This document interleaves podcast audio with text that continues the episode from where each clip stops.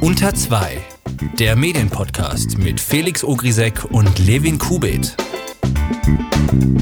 Herzlich willkommen zu Unter zwei Palmen. Mein Name ist Levin Kubit. Und ich bin Felix. Hi zusammen. Unter zwei Palmen, ihr hört, ist eine weitere voraufgezeichnete Urlaubsfolge von Unter zwei. Das bedeutet aber nicht, dass diese Folge weniger spannend sein wird. Im Gegenteil. Felix und ich wollen heute über ein Thema reden, was unglaublich interessant und wichtig ist, was in Zukunft immer größer werden wird.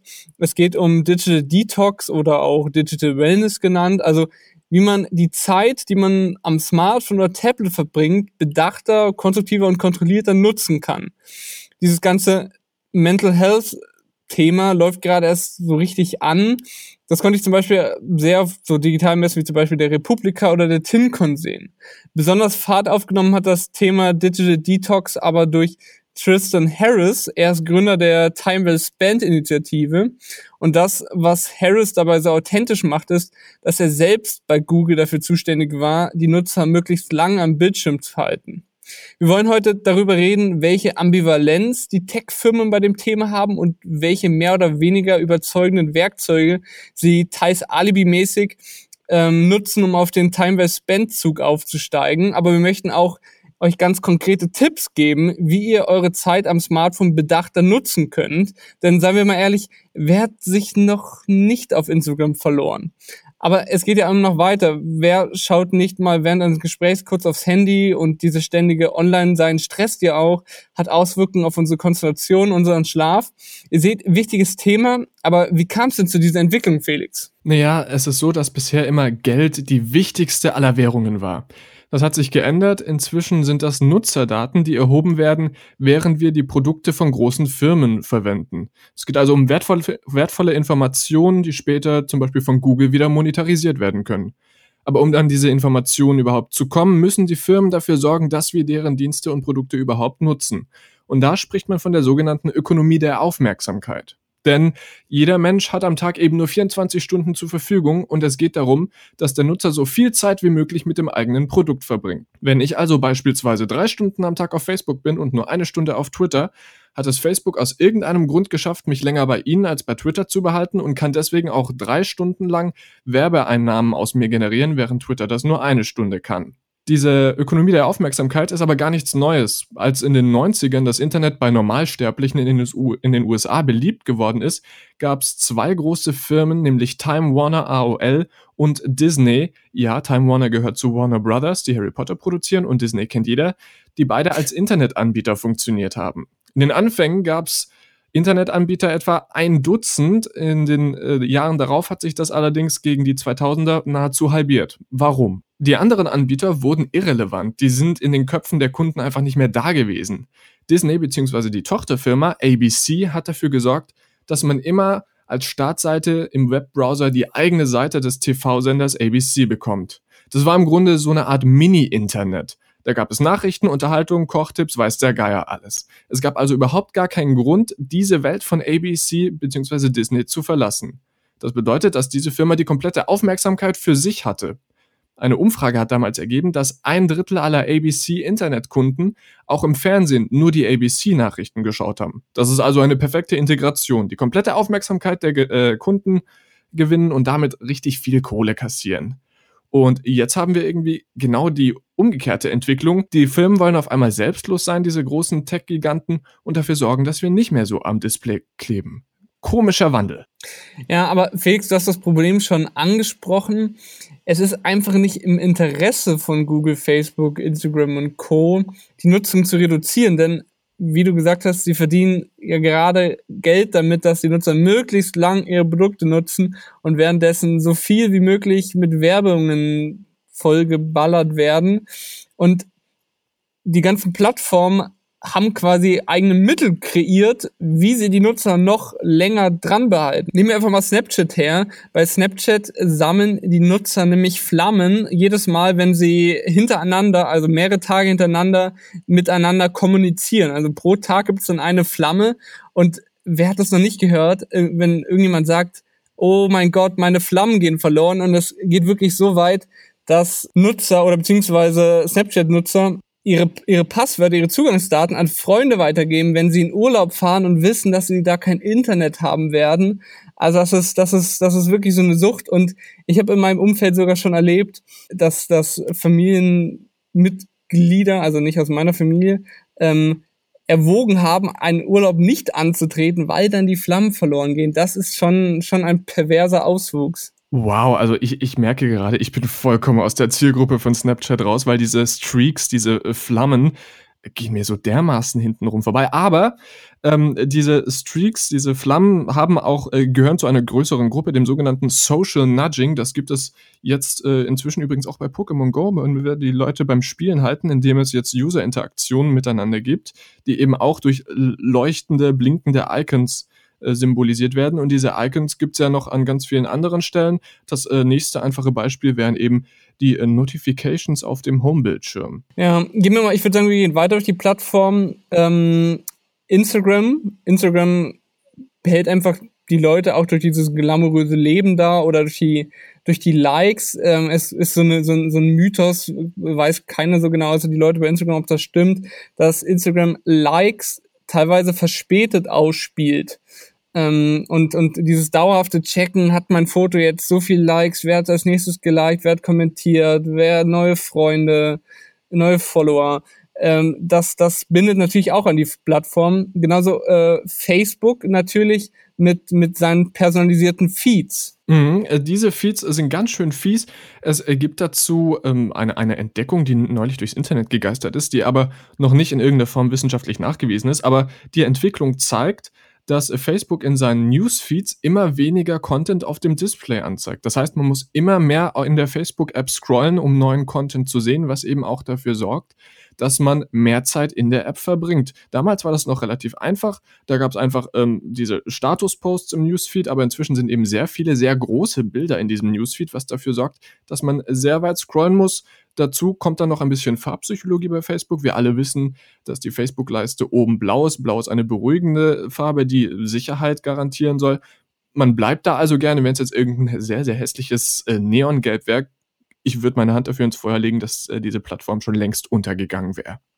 Was auf Facebook und YouTube gleichzeitig zutrifft, ist diese Autoplay-Funktion. Also, dass man schaut sich ein Video an, es ist zu Ende und sofort wird das nächste abgespielt, was einen dann wirklich in so einen Kreislauf bringt. Und natürlich Netflix oder so, die setzen das natürlich ebenfalls um.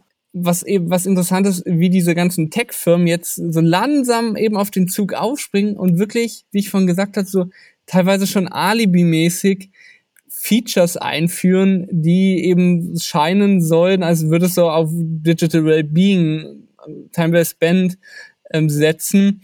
Äh, fangen wir mit Instagram an. Dort bekommt man jetzt, wenn man alle Posts innerhalb der vergangenen 48 Stunden gesehen hat, eine Anzeige, dass man alle Posts innerhalb der 48 Stunden gesehen hat. Ähm, was, was bringt das? Also man sieht, dass man verrückt ist und durch alle Posts durch der letzten 48 Stunden gescrollt hat, ähm, aber mehr auch nicht. Und ähm, außerdem, je nachdem, wie viele Leute man folgt, in 48 Stunden kann extrem viel gepostet werden. In zukünftig sollen bei Instagram noch irgendwie Benutzungsstatistiken ähm, für die Nutzer angeboten werden. Ja gut, aber wer schaut da rein? Ja, dann, äh, du hast das so beiläufig entdeckt, irgendwie YouTube, und mir ist das noch nicht aufgefallen, YouTube hat auch irgendwie irgendwo irgendeine Funktion. Ja, man, man kann sich durch die Einstellungen kämpfen und kommt dann irgendwann an die Funktion, die sich an Pause erinnern nennt. Die muss man aber manuell einstellen und man kann dann quasi sich eine Zeit setzen, zum Beispiel 30 Minuten, und dann wird man an eine Pause erinnert, mehr aber nicht. Das finde ich sehr schön. Übrigens, ähm, kurz kleiner Exkurs fällt mir gerade ein. Nintendo, der äh, Spielkonsolenhersteller, hat das schon seit Ewigkeiten, seit es die äh, Wii-Konsole seit 2006 gibt.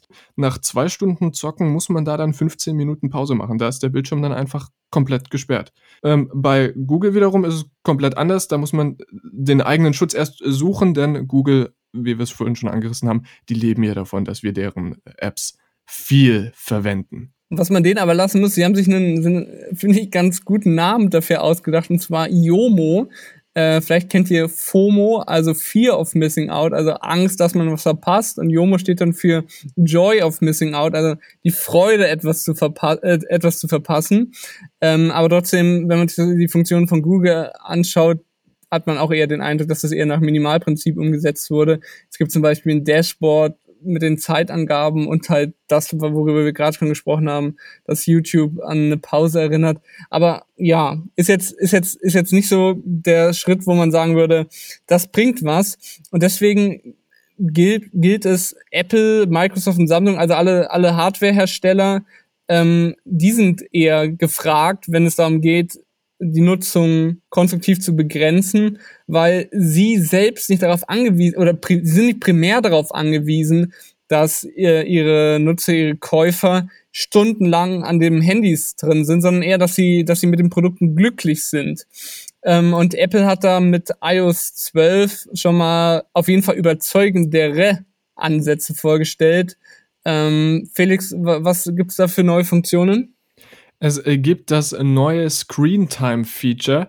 Das äh, sorgt dafür, dass aufgeschlüsselt wird nach Art der Apps, äh, wie oft man sie verwendet. Also gibt es Produktivität, Unterhaltung, Social Media und man kann sich auch selber App-Limits setzen, äh, geräteübergreifend, äh, wie viel Zeit man in welcher App-Kategorie aufwenden möchte. Zudem, äh, das ist, was ich tatsächlich sehr gerne verwende, gibt es einen neuen Nicht-Stören-Modus, der dafür sorgt, dass äh, ab wann man diesen Nicht-Stören-Modus auch immer aktiviert, das Display äh, gedimmt wird und keine Push-Notifications mehr auf dem Display angezeigt wird.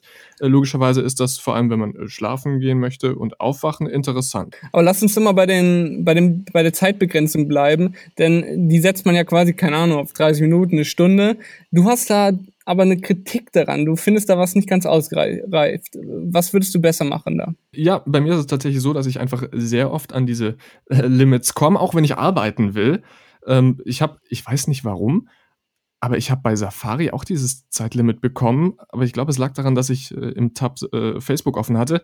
Jedenfalls hätte ich es äh, viel lieber, wenn die Zeit pro Sitzung begrenzt ist. Also, dass ich nur drei Minuten äh, einmal diese Sitzung haben darf, dann die App wieder schließe und dann diese drei Minuten nochmal runterlaufen, anstatt diese 60 Minuten auf einmal. Denn ich glaube, es ist wahrscheinlicher, dass ich die Zeit, die ich drin verbringe, mal eben dann schnell abrupt abkürze und wann anders wieder reinschaue, als ähm, dass ich dann 20 Minuten drin hänge und mich dann hinterher ärgere, fuck, jetzt habe ich so viel Zeit verbraucht und habe für heute Abend quasi nichts mehr übrig. Was, was man vielleicht noch sagen muss, äh, das wissen vielleicht unsere Zuhörer nicht, wir beide haben die Public Beta von iOS 12 installiert. iOS 12 kommt dann für alle im Herbst. Aber was, was ich durch die Nutzung bemerkt habe, man bekommt halt dann einfach, nachdem die Zeit aufgebraucht ist, den Screen angezeigt, ja, du hast jetzt 30 Minuten in Instagram verbracht. Gut, drunter ist ein Button, mehr Zeit anfordern und flups, die Wups hat man wieder mehr Zeit und kann Instagram wieder nutzen. Ähm, das ist also nicht auch nicht so die, die allerbeste Umsetzung. Auf jeden Fall mit iOS 12 wurden auch noch Group Notification eingeführt, was, was das alles ein bisschen komprimiert, mit was man beschallt wird und ähm, schnellere Möglichkeiten, die Notification für einzelne Apps zu begrenzen. Heißt, wenn einmal Spiegel Online nervt, kann man das ratzfatz ähm, ausschalten. Mhm, wir müssen aber an dieser Stelle auch, also ja, das Smartphone und die Apps darauf sind alle sehr, sehr böse. Wir müssen aber ein bisschen Dampf rausnehmen, denn tatsächlich ist es ja so, dass das Smartphone inzwischen alles ist. Es ist das Telefon, es ist der MP3-Player, es ist die Kamera, es ist das äh, Telefonbuch sowieso, es ist äh, der Brief an Oma. Das bedeutet, dass sich äh, sehr viel Nutzungsarten auf diesem Handy konzentrieren.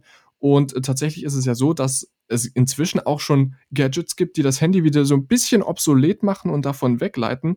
Ähm, so Sachen äh, wie die Apple Watch zum Beispiel, sodass man nicht mehr so oft auf sein Handy schaut und dann in die App reingesogen wird, sondern dass man da nur kurz beim Abendessen, sehr praktisch übrigens, ähm, drauf schielen kann, wenn man eine Nachricht bekommen hat und den Arm einfach sofort wieder wegdrehen kann, wenn es einen gerade nicht interessiert oder es nicht heißt, dass die Oma gestorben ist. Dann kann man das einfach zur Seite legen und sich dann später drum kümmern. Ich habe da schon mal während, während irgendeinem Meeting da war dann, es war vor, vor, vor vier Jahren oder vor zwei Jahren bei der äh, Europameisterschaft, als Deutschland gespielt hat, so währenddessen immer drauf gelugt in einen Live-Ticker, auch ganz äh, nutz, äh, nützlich. Aber eine andere, äh, anderes Produkt, was dort auch immer wichtiger wird, sind smarte Kopfhörer. Ähm, mit denen man auch interagieren kann. Also Apple hat ja die AirPods vorgestellt, ist schon mal so ein erster Schritt. Äh, aber wenn man dann einfach auch mit Smart Speaker, äh, mit, mit Voice-Assistenten ähm, Befehle geben kann und das Handy nicht rausholen kann oder auch einfach statt einen, einen Text zu lesen einfach einen Podcast hören kann. Das sind einfach so Entwicklungen, die äh, die es gibt oder die, die, die sich immer mehr entwickeln, um mit weniger eindringlichen Möglichkeiten ähm, mit der digitalen Welt interagieren zu können. Ja, das Problem ist dabei eben, dass diese ganzen Sprachassistenten, äh, namentlich Siri, in Deutschland bisher eben relativ scheiße ist. Deswegen wird diese Entwicklung bei uns vielleicht noch ein bisschen länger dauern als irgendwo anders. Äh, deshalb sollten wir uns vielleicht tatsächlich mal darum kümmern, bis es soweit ist, wie wir uns vor unserem Handy schützen können. Es gibt dazu im Internet zahlreiche Tipps und wir haben ein paar zusammengetragen. Ja, ich würde sagen, wir fangen mal mit den Notifications an. Ähm, oh ja, ähm, die könnt ihr nämlich einfach reduzieren. Fix, du hast das schon relativ drastisch gemacht. Ja, also bei diesen, bei diesen Maßnahmen bin ich tatsächlich relativ spärlich, aber eine Maßnahme, die ich konsequent umsetze, sind die Notifications. Ich bekomme von fast keiner App Notifications. Ich bekomme aus meinen Nachrichten, also Messages, nicht WhatsApp und den ganzen Kram, ähm, Notifications und ich glaube von der Süddeutschen noch und von meiner Notizen-App, falls meine Freundin die Einkaufsliste aktualisiert.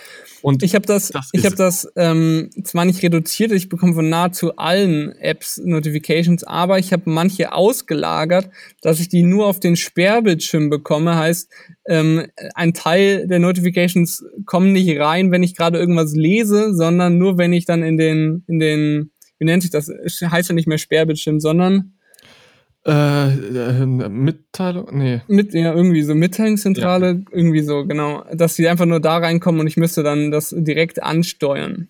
Das ist dann auch nochmal eine Art und Weise, wie man Notifications trotzdem nicht verpasst, aber sie einen auch nicht stören. Dann als nächstes habe ich tatsächlich gestern Abend äh, das erste Mal ausprobiert einfach mal das Handy auf schwarz-weiß stellen. Das ist der wahrscheinlich populärste, die populärste, populärst zitierte Variante. Hm, einfach mal schön die Graustufe reinballern.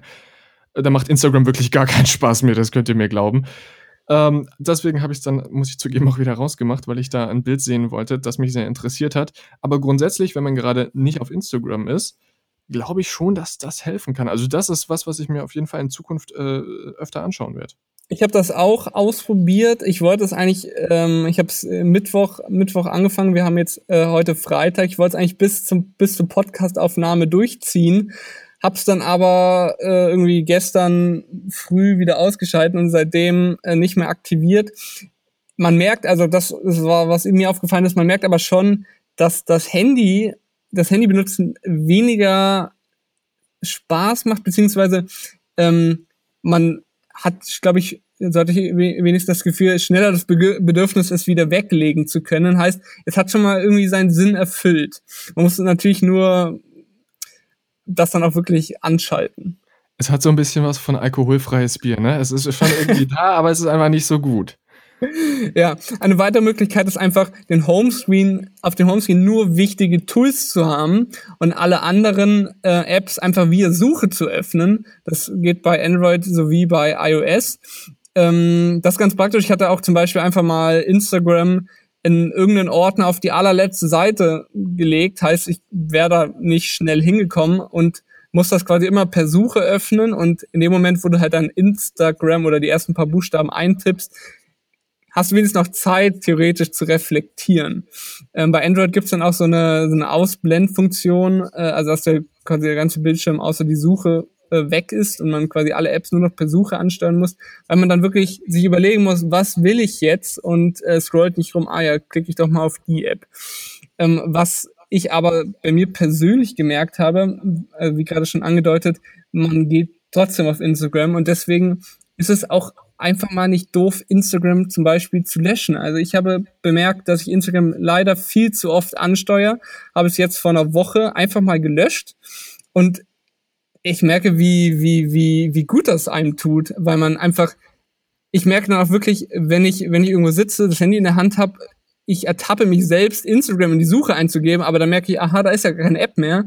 Ähm, ich nutze Instagram zwar noch weiter, das habe ich dann auf dem iPad, aber da ist die Benutzung nicht so schön, deswegen verbringe ich da auch weniger Zeit. Also wirklich ein Tipp, einfach mal die App löschen. Man kann sie ja wieder installieren, wenn man sie unbedingt braucht. Du bist echt ein krankes Schwein, Instagram löschen. Wow.